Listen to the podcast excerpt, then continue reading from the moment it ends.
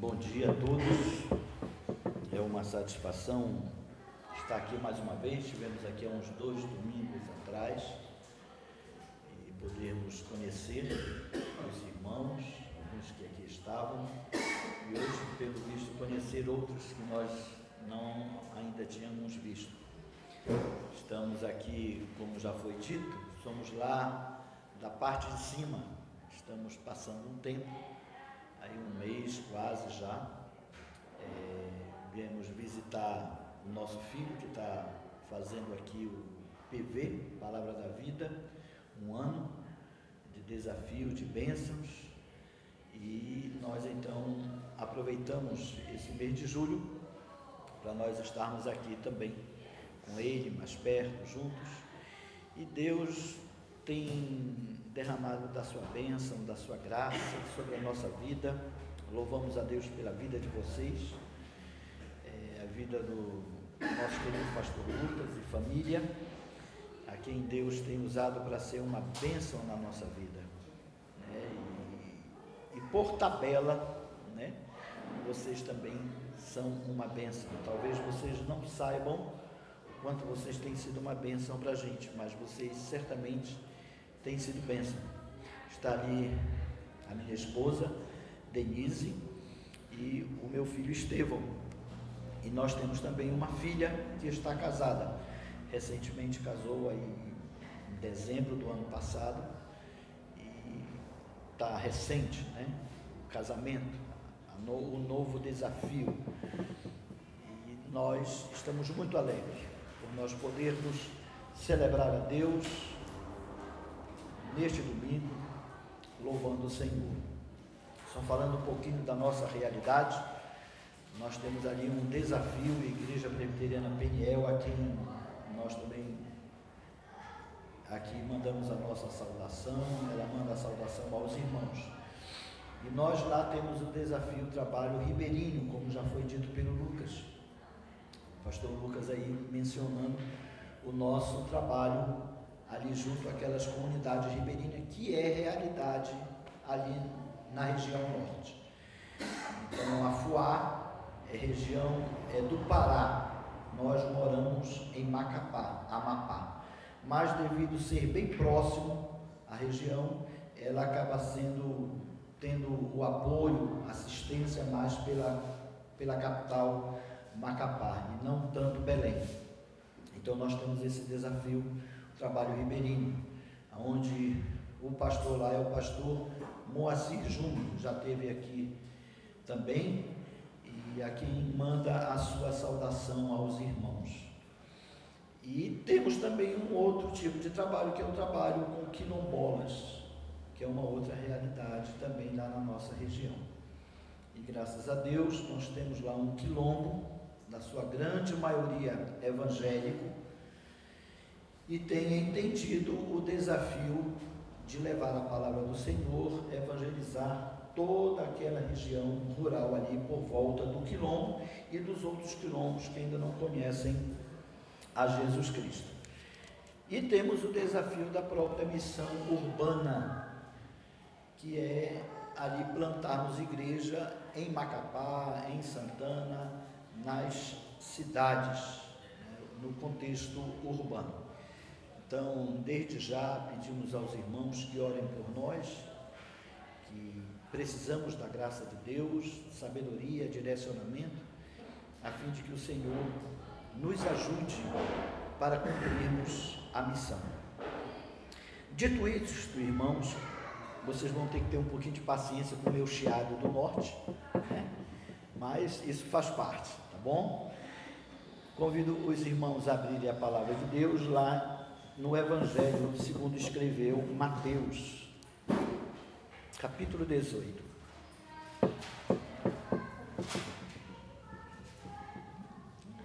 Mateus, capítulo 18.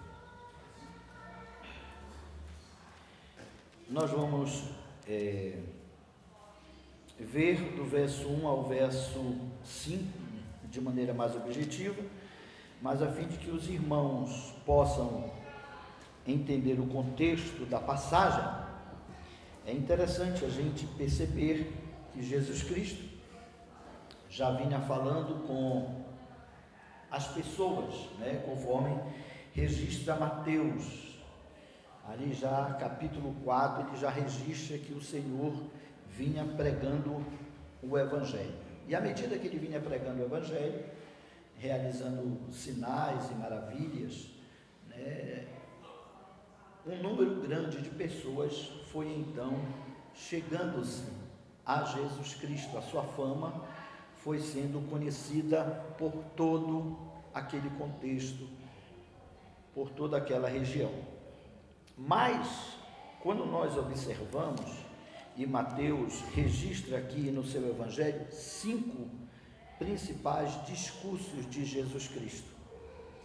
E em, no capítulo 5, do capítulo 5 ao capítulo 6 e 7, ele então menciona o primeiro discurso de Jesus Cristo aos seus discípulos.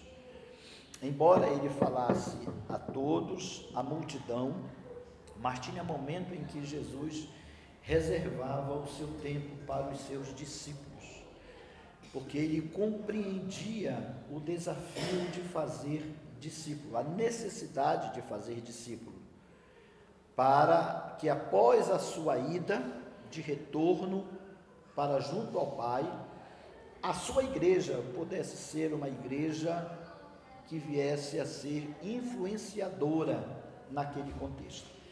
Então, não poucas vezes Jesus reserva-se com os seus discípulos e dá a eles algumas palavras, e isso a gente vai vendo à medida que Mateus vai então registrando esse ministério público de Jesus Cristo. Então nós temos cinco discursos. Começa lá no capítulo 5 e o último discurso nós temos no capítulo 24 e 25, onde ele fala do juízo vindouro. E aqui agora próximo do quarto é, discurso, lá no capítulo 16, mais uma vez, Jesus Cristo, ele chama os seus discípulos para mais perto, para o momento com eles. E ele faz, ele dá a ele algumas palavras, advertências, pois os dias nunca foram fáceis.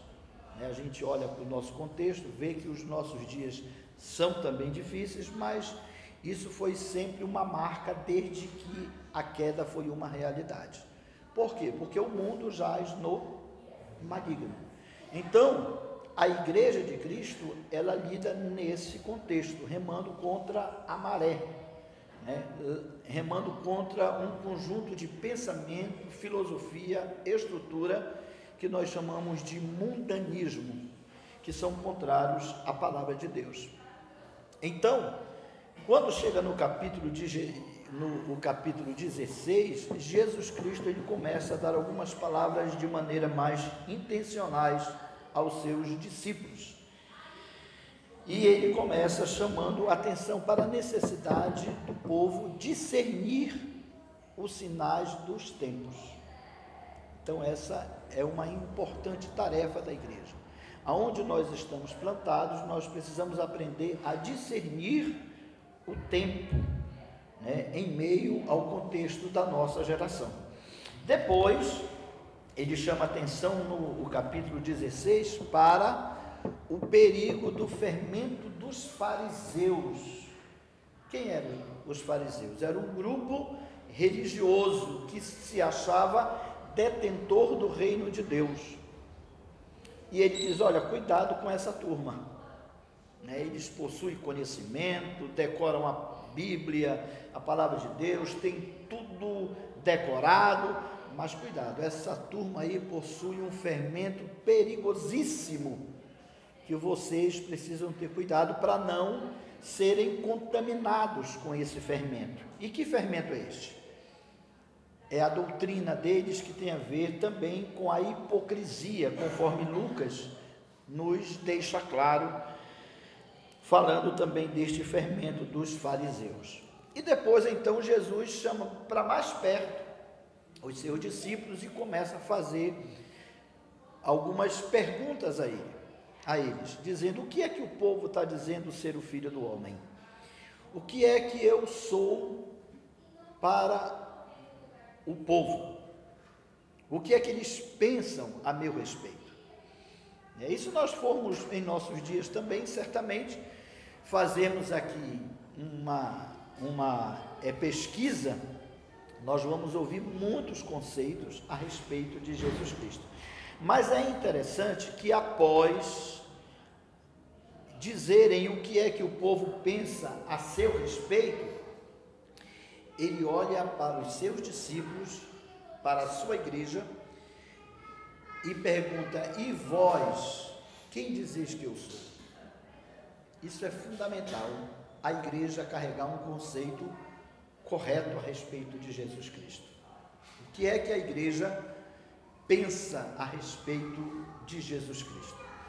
E nos nossos dias, essa é uma grande necessidade.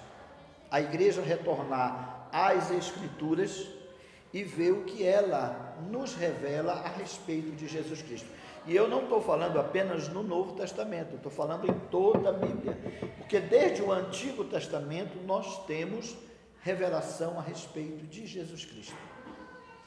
É certo que no Novo Testamento isso se torna mais claro com o próprio ministério de Jesus Cristo. Mas quem é Jesus é algo que está permeado por todo o contexto bíblico, por toda a revelação de Deus. E nós, inclusive, precisamos ler o Antigo Testamento à luz dessa certeza, sabendo que Jesus Cristo está ali presente, sendo mencionado, profetizado, anunciado, é falado a respeito dele, né, tanto pelos mais antigos, é, é, homens de Deus, como nós também aqui sabemos Moisés, Abraão, né, como também os profetas. E quando chega no Novo Testamento, certamente isso se torna mais claro. E é aqui então, nesse momento de confissão, que Pedro revela, né, através de um agir sobrenatural de Deus na sua vida, dizendo quem é Jesus Cristo, quem é aquele a quem eles estão seguindo. E ele diz: Tu és o Cristo, o Filho do Deus vivo. E é em cima dessa confissão que a própria igreja ela é edificada, ela é construída, ela deve crescer. Em cima dessa certeza de que aquele que veio há mais de dois mil anos ele é mais do que um homem, ele é Deus homem. Ele é totalmente Deus, totalmente homem. Ele é a revelação plena de Deus. Como diz Paulo e como diz o autor aos Hebreus, que nele consiste toda a plenitude da divindade. Então, se você quer conhecer Deus, Olhe para Jesus Cristo, porque Ele é aquele que revela o Pai.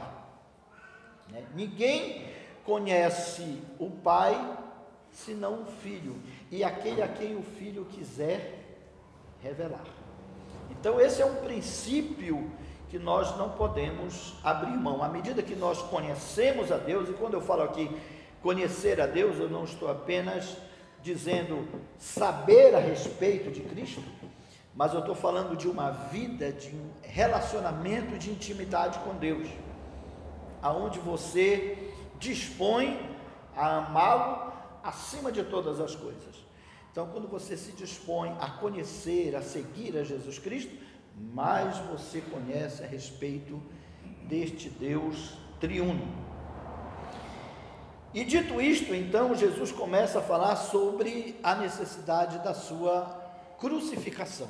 Ele diz que é necessário que o Filho do Homem, este que é o Cristo, Filho do Deus vivo, é necessário que ele venha padecer e que ele venha morrer, como nós aqui entoamos.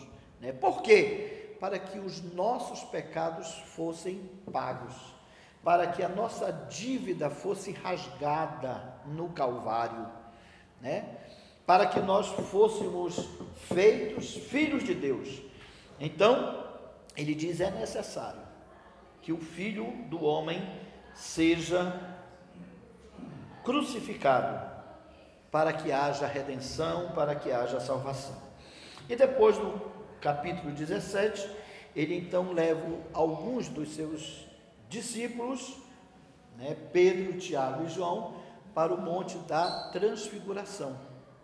E lá então revela-se de uma maneira extraordinária para os seus discípulos, revelando assim aspectos mais intensos da sua glória. Até que no capítulo 18, que é o capítulo que nós vamos ver nesta manhã, parte dele, ele então começa o seu quarto discurso. Eu disse que tem cinco, né?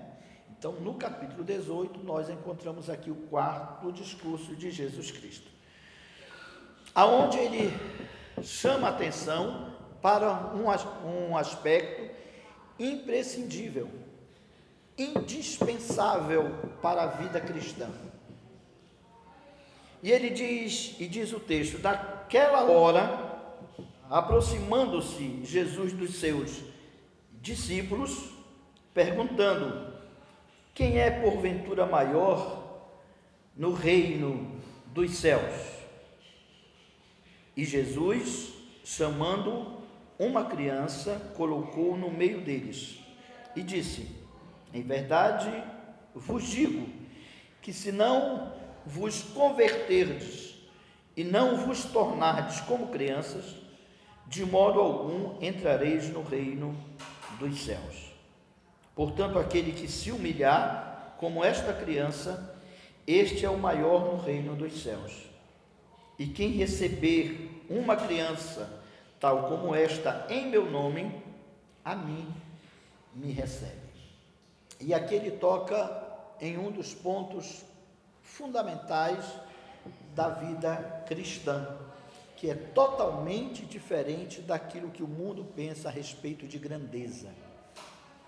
Se nós pararmos em nossos dias para vermos o que é ser grande para o mundo, né, nós vamos achar vários tipos de conceitos.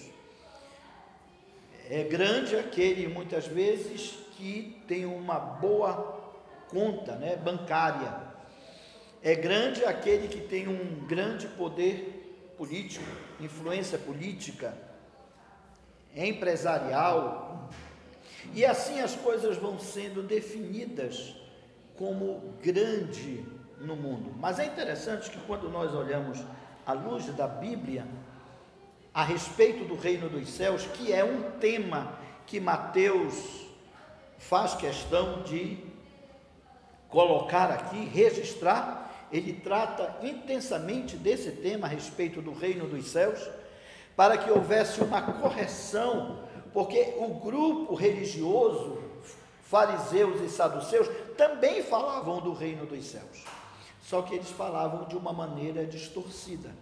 E agora surge Jesus Cristo e mostra verdadeiramente o que é o reino dos céus. E aí nós temos capítulo 13, por exemplo, que é o terceiro, né? É discurso. Nós temos uma série de parábolas aonde ele vai pontuando aspectos do reino de Deus. E aqui mais uma vez ele mostra característica do cidadão do reino de Deus. Qual é um aspecto, característica fundamental? O que é ser grande no reino de Deus? E ele diz: olha, a grandeza passa pela humildade. A grandeza do reino de Deus tem a ver com os humildes de espírito. E esse é um tema que Mateus faz questão de então registrar. Se nós observamos, logo lá em Mateus capítulo 5, 6 e 7, o capítulo 5 começa mostrando de quem é o reino de Deus. Bem-aventurados os humildes de espírito, porque deles é o reino dos céus. E veja que ali, humildade de espírito não está em primeiro lugar por um acaso. Existe uma sequência lógica no pensamento de Jesus Cristo. Nós vimos ainda há pouco o nosso irmão pastor Lucas falando que Deus desce a cada um de nós crescimento espiritual. E certamente é isso que todos nós desejamos. Se é isso que todos nós desejamos, o crescimento espiritual ele é precedido pela humildade de espírito, assim como a soberba precede a queda. Então, assim como a soberba precede a ruína, a humildade de espírito ela é indispensável para que nós tenhamos crescimentos espiritual. Já disse um homem de Deus, Martin Lloyd Jones, que não tem como nós sermos cheios sem antes sermos esvaziados de nós mesmos, das nossas presunções, arrogâncias, da, daquilo que nós achamos, é preciso nós nos rendermos à revelação de Jesus Cristo. É preciso nós nos rendermos ao senhorio de Jesus Cristo, para que nós tenhamos crescimento espiritual. Até mesmo porque, como diz o salmista, o favor de Deus vem para aqueles que são humildes de espírito. Davi compreendeu isso. Ele disse: coração quebrantado e espírito compungido é aquilo que agrada a Deus. São dessas coisas que Deus se agrada quando Ele olha um coração contrito, um coração que chora pelos seus pecados, um coração arrependido diante de Deus. Isso certamente nos levará a outras virtudes, como mencionadas ali no capítulo 5 de Mateus. Como bem-aventurados que choram, bem-aventurados mansos, bem-aventurados os que têm fome e sede de justiça. É uma sequência de virtudes que são decorrentes da humildade de espírito. Somente aqueles que são humildes de espírito, eles verdadeiramente lamentarão pelos seus pecados. E uma vez que lamentam pelos seus pecados e pelos pecados dos outros e da própria sociedade, ele tem a promessa de que será consolado. Porque Deus resiste ao soberbo, mas ao humilde ele derrama da sua graça. Então você quer ser alvo desse favor de Deus? Seja humilde, seja quebrantado de coração, submeta-se ao senhorio de Jesus Cristo, para sermos cheios do Espírito Santo. Portanto, é indispensável que nós sejamos esvaziados de nós mesmos, das nossas arrogâncias, dos nossos pecados, da nossa velha natureza. Mas há um aspecto importante que nós precisamos entender a respeito da humildade do espírito, a qual nós não devemos confundi-la. Nós não devemos confundi-la com pobreza financeira. Ser pobre de espírito não é ser pobre financeiramente economicamente, talvez você já tenha conhecido, como eu, pessoas que possuem um poder econômico bem baixo, mas que são extremamente presunçosas, arrogantes que possuem dificuldades de serem submissas ao senhorio de Jesus Cristo. Isso porque, irmãos, a pobreza não é virtude em si mesma. Na verdade, a pobreza ela é resultado da queda. A pobreza ela é resultado de uma vida social que explora, gananciosa e muitas vezes de preguiça, né? de pessoas que não se dispõem a trabalhar. Martin Lloyd Jones, mais uma vez, ele diz algo interessante, prestemos atenção. Em parte alguma da palavra de Deus, ensinam ser pobreza algo tão bom. Não há mérito e nem vantagem em sermos pobres financeiramente. A pobreza não serve de modo algum de garantia para uma vida espiritual rica. Portanto, nós não devemos confundir humildade de espírito com pobreza financeira. Também nós não devemos confundir humildade de espírito com ser espiritualmente pobre. Não há aqui qualquer incentivo para uma vida espiritualmente pobre. Pobre de fé, pobre de amor, pobre de santidade e intimidade com Deus. Não é isso que está sendo colocado em pauta. Não são felizes aqueles que são pobres de uma vida maiúscula de busca de crescimento na fé diante de Deus. Até mesmo porque nós fazemos parte de uma geração que é extremamente superficial e rasa no conhecimento bíblico e no e na presença dessas virtudes, como ali registrada por Paulo em Gálatas, né? Quando ele diz o fruto do espírito é amor, alegria, paz, longanimidade, benignidade, fidelidade, mansidão, domínio próprio.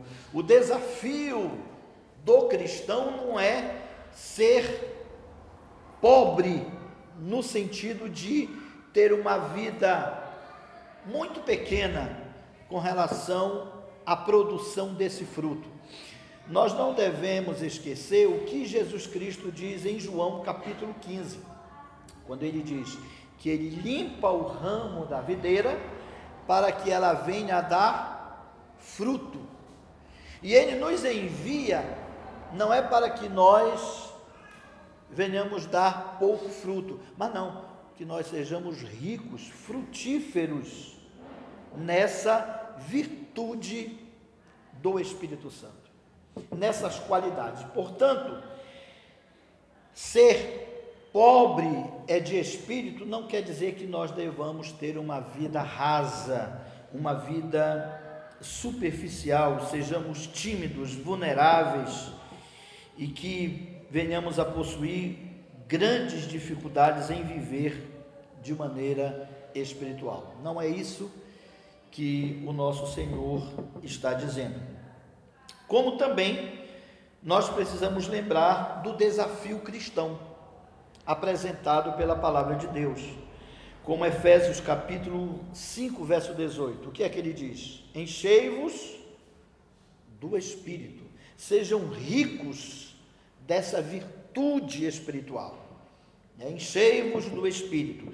Quando nós vamos para Colossenses capítulo 3, verso 16, encontramos da mesma maneira, em outras palavras, fazendo associação, é, é no caso mostrando que ser cheio do Espírito Santo está diretamente relacionado com a riqueza da palavra de Deus. Veja o que nos diz Paulo: habite ricamente a palavra de Cristo. Então, é uma é algo que anda junto nesse desafio de sermos cheios do Espírito Santo. Eu digo isso porque hoje a gente tem ouvido muitas coisas que têm sido definidas como cheios do Espírito Santo. E que quando nós vamos ver, é uma vida profundamente rasa, superficial da palavra de Deus. E quando nós olhamos para a Bíblia, nós vamos ver que a vida cheia do Espírito Santo, avivamento espiritual, como nós temos ouvido nos nossos dias, é algo que está diretamente relacionado com uma disposição em conhecermos e conhecermos a palavra de Deus, sujeitando-nos sempre ao senhorio de Jesus Cristo, tendo sempre o cuidado para não termos um coração marcado pela soberba.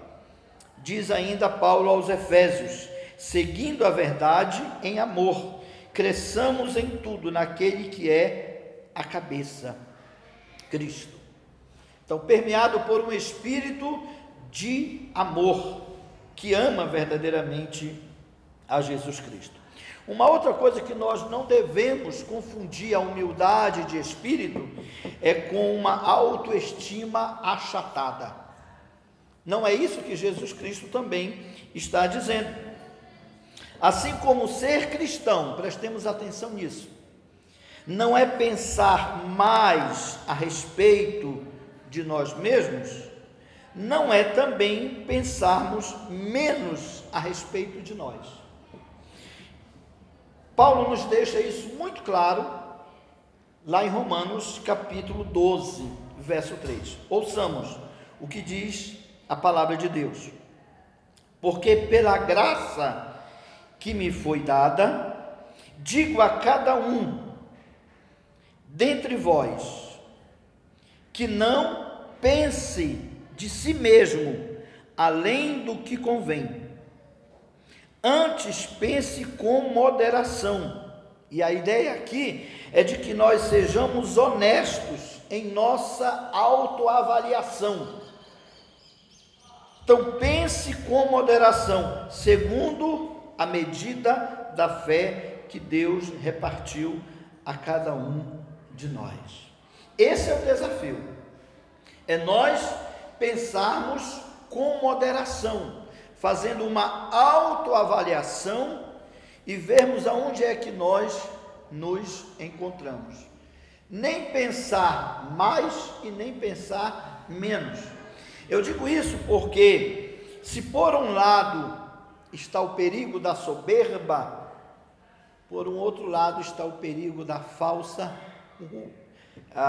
uma vida de falsa humildade, que se encontra por trás de palavras como não tenho valor nenhum, não sou capaz de fazer nada. A gente encontra muito às vezes esse discurso que por trás disso está o que? A falsa humildade, ingratidão.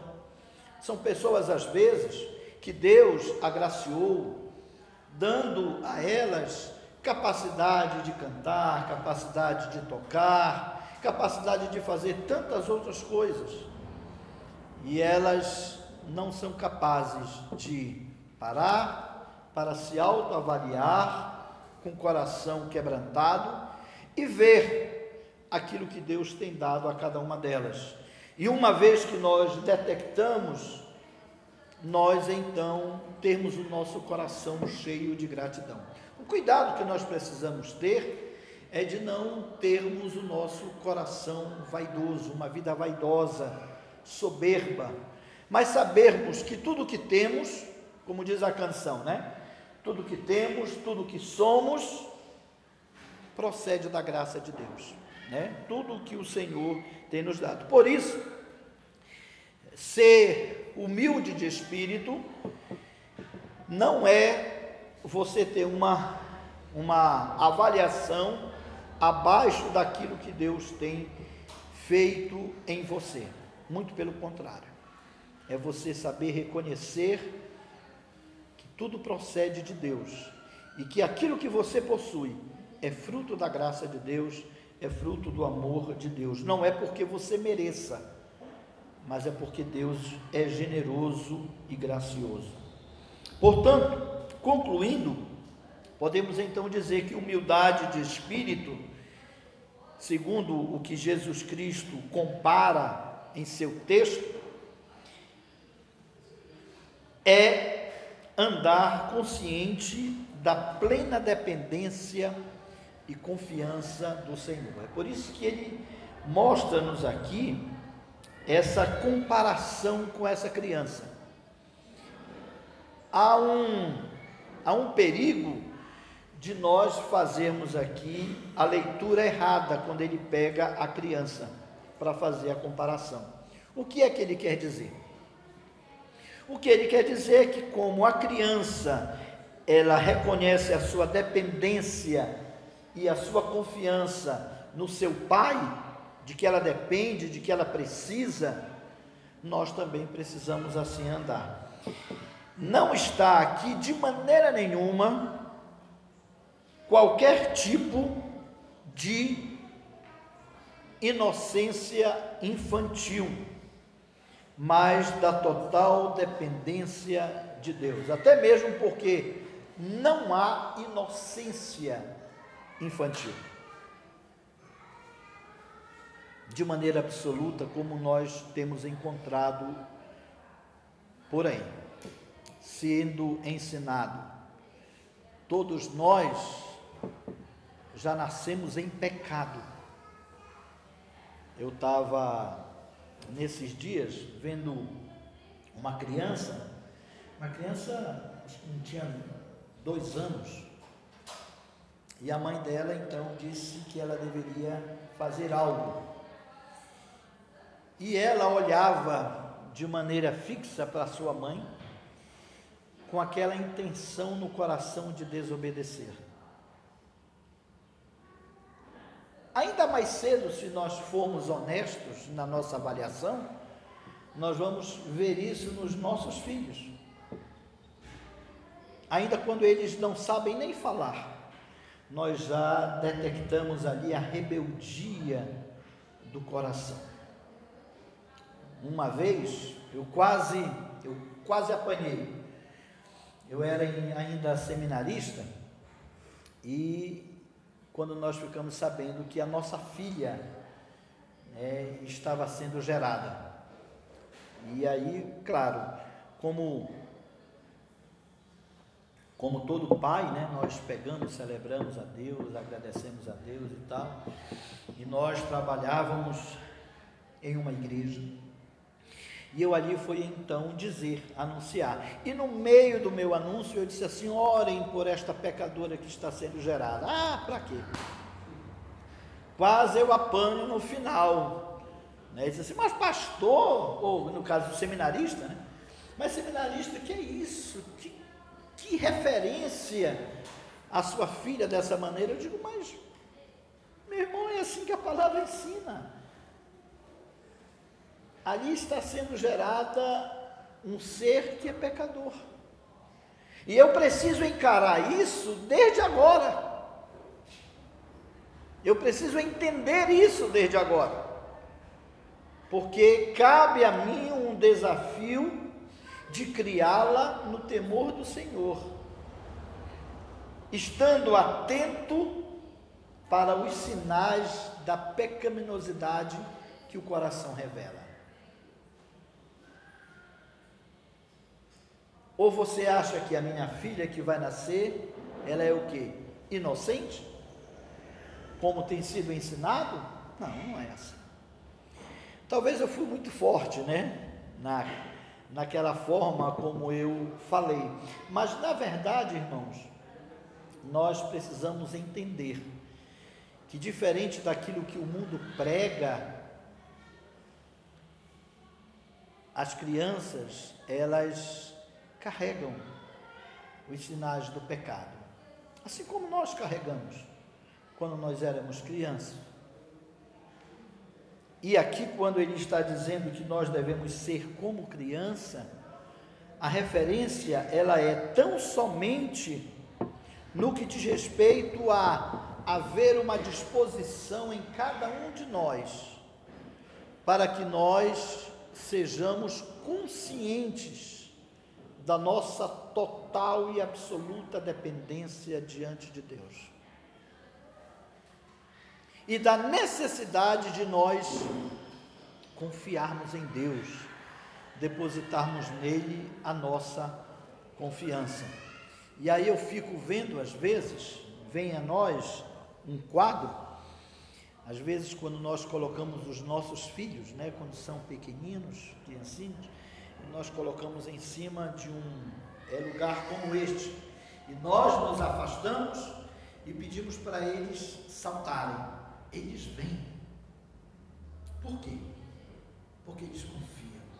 É esse espírito, é essa disposição que Jesus Cristo está falando aqui. Vocês precisam ser como criança. A criança reconhece da sua dependência dos seus pais. A criança reconhece da necessidade de confiar em seus pais.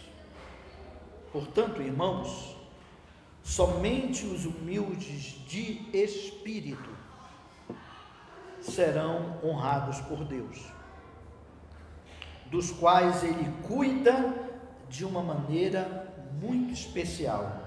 Veja aí no verso no verso 9.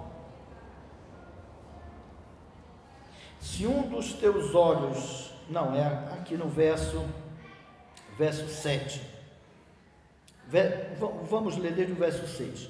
Qualquer, porém, que fizer tropeçar a um destes pequeninos, a referência aqui é aos discípulos de Jesus Cristo, qualquer um dos seus discípulos, que creem em mim, melhor lhe fora que lhe pendurasse ao pescoço uma grande pedra de moinho e fosse afogado na profundeza do mar. Ai do mundo, ai do mundo, por causa dos escândalos, porque é inevitável que venham escândalos mas ai do homem pelo qual vem o escândalo. Portanto, se a tua mão ou o teu pé te faz tropeçar, corta-o e lança-o fora de ti. Melhor é entrares na vida manco ou aleijado, do que tendo duas mãos ou dois pés, seres lançado no fogo eterno. Se um dos teus olhos te faz tropeçar, arranca-o e lança-o fora de ti. Melhor é entrares na vida com um só dos teus olhos, do que tendo dois, seres lançado no fogo eterno. Então a palavra de Jesus Cristo ela é muito enfática quando ele diz: ai daqueles através dos quais vier o escândalo vier a intenção de levar os seus discípulos a tropeçar. Que discípulos são esses? Aqueles que são humildes de espírito. E assim como os discípulos daquela época de Jesus Cristo precisavam ouvir a esse respeito, a nossa geração precisa também. Nós precisamos sempre ter esta consciência da necessidade de vivermos uma vida humilde de espírito. Nós, no início do culto, vemos, nós vimos aí a leitura de um texto de dois dos seus discípulos, que acaba colocando a mãe no meio, né? Para que o Senhor garantisse a eles um lugar de primazia. Que um ficasse à direita, que o outro ficasse à esquerda. É preciso nós termos cuidado com essas intenções que procedem do nosso coração, contra as quais nós devemos lutar. Lembrando que fomos chamados para sermos servos do Senhor. E a palavra ali, servos, tem a ver com uma palavra diretamente relacionado a um escravo. Mas um escravo diferente. Um escravo da orelha furada, como era o Antigo Testamento. O Antigo Testamento tinha esse personagem. Ele cita esse personagem que é o escravo da orelha furada. É aquele que, após ser escravo por um bom tempo, ele tinha criado um relacionamento tão bom com o seu Senhor, que quando ele era colocado em liberdade, ele dizia: Não, eu quero agora continuar servindo com uma motivação totalmente diferente. Eu quero continuar servindo o meu Senhor por amor, por gratidão, por devoção. Esse é o escravo da orelha furada. Nós fomos chamados para sermos servos, servirmos ao Senhor com alegria, com gratidão no nosso coração. Portanto, esse é o nosso desafio. E não temos como sermos servos se não formos humildes de espírito. Senhor nos abençoe. Amém? Vamos orar. Nesse momento de oração, eu quero pedir que você, em nome de Jesus, possa fazer uma autoavaliação da sua vida. Esqueça de repente quem está do seu lado nesse momento e olhe para você. Né? Como é que estão essas virtudes de Deus no seu coração? Como é que você está sendo influenciado pelo fruto do Espírito, que é o amor, que é a alegria? Como é que está essa produção espiritual no seu coração? Você é alguém que pode ser definido como humilde de espírito? que reconhece, que chora, que se arrepende, que quer mudar, que se dispõe a andar com Jesus Cristo, olhando, como diz o autor aos Hebreus, olhando firmemente para o Autor e Consumador da fé, precisamos carregar essa disposição no nosso coração e vermos Cristo e tão somente Cristo crescer em nós. Crescer em nós. Como diz Paulo, como a luz da aurora, que vai brilhando, brilhando, brilhando, até ser dia perfeito. Isso é muito comum a gente ver eu, por exemplo, quando estou lá no norte, chega assim por volta de 5 e meia da manhã e eu vou vendo aquela, aquele raiar do novo dia, né? E vai, vem, começa o raiar, o sol começa a se manifestar, até que quando chega meio-dia, a gente diz, está dando em cima da poeira o sol está forte, é dia perfeito. Assim é a vida cristã. Deus nos chamou para caminharmos rumo à perfeição, uma perfeição certamente só encontramos em Jesus Cristo. Como diz Paulo, prossigo para o alvo, para o prêmio da soberana vocação em Cristo Jesus. Vamos orar? Eu quero orar com você pela nossa vida, rogando graça diante de Deus. Senhor Deus amado, Deus bendito, na tua presença nós estamos e pedimos da tua misericórdia, porque reconhecemos o quanto pecadores somos e dependemos da tua graça, dependemos da tua força porque é na tua força que nós crescemos, é no poder do teu Espírito que nós crescemos. E por isso nós pedimos do Senhor graça para que sejamos encontrados pelo Senhor humilde de espírito, reconhecendo do Senhor as virtudes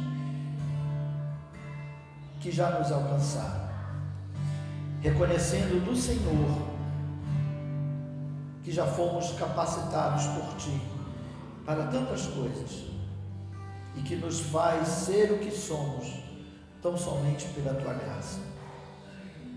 Esvazia-nos de nós mesmos, das nossas das nossas más intenções,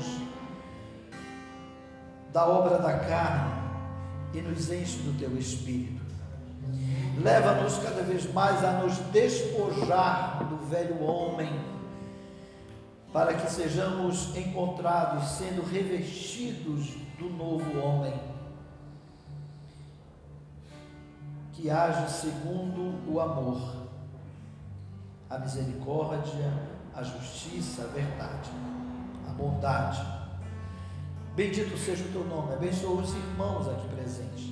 Abençoa cada vida, Senhor. Abençoa o pastor Lucas, a sua família. Dá ao teu servo cada vez mais sabedoria, discernimento para conduzir o teu rebanho, a quem o Senhor colocou ele para pastorear. Bendito seja o teu nome para todo sempre e eternamente. Amém.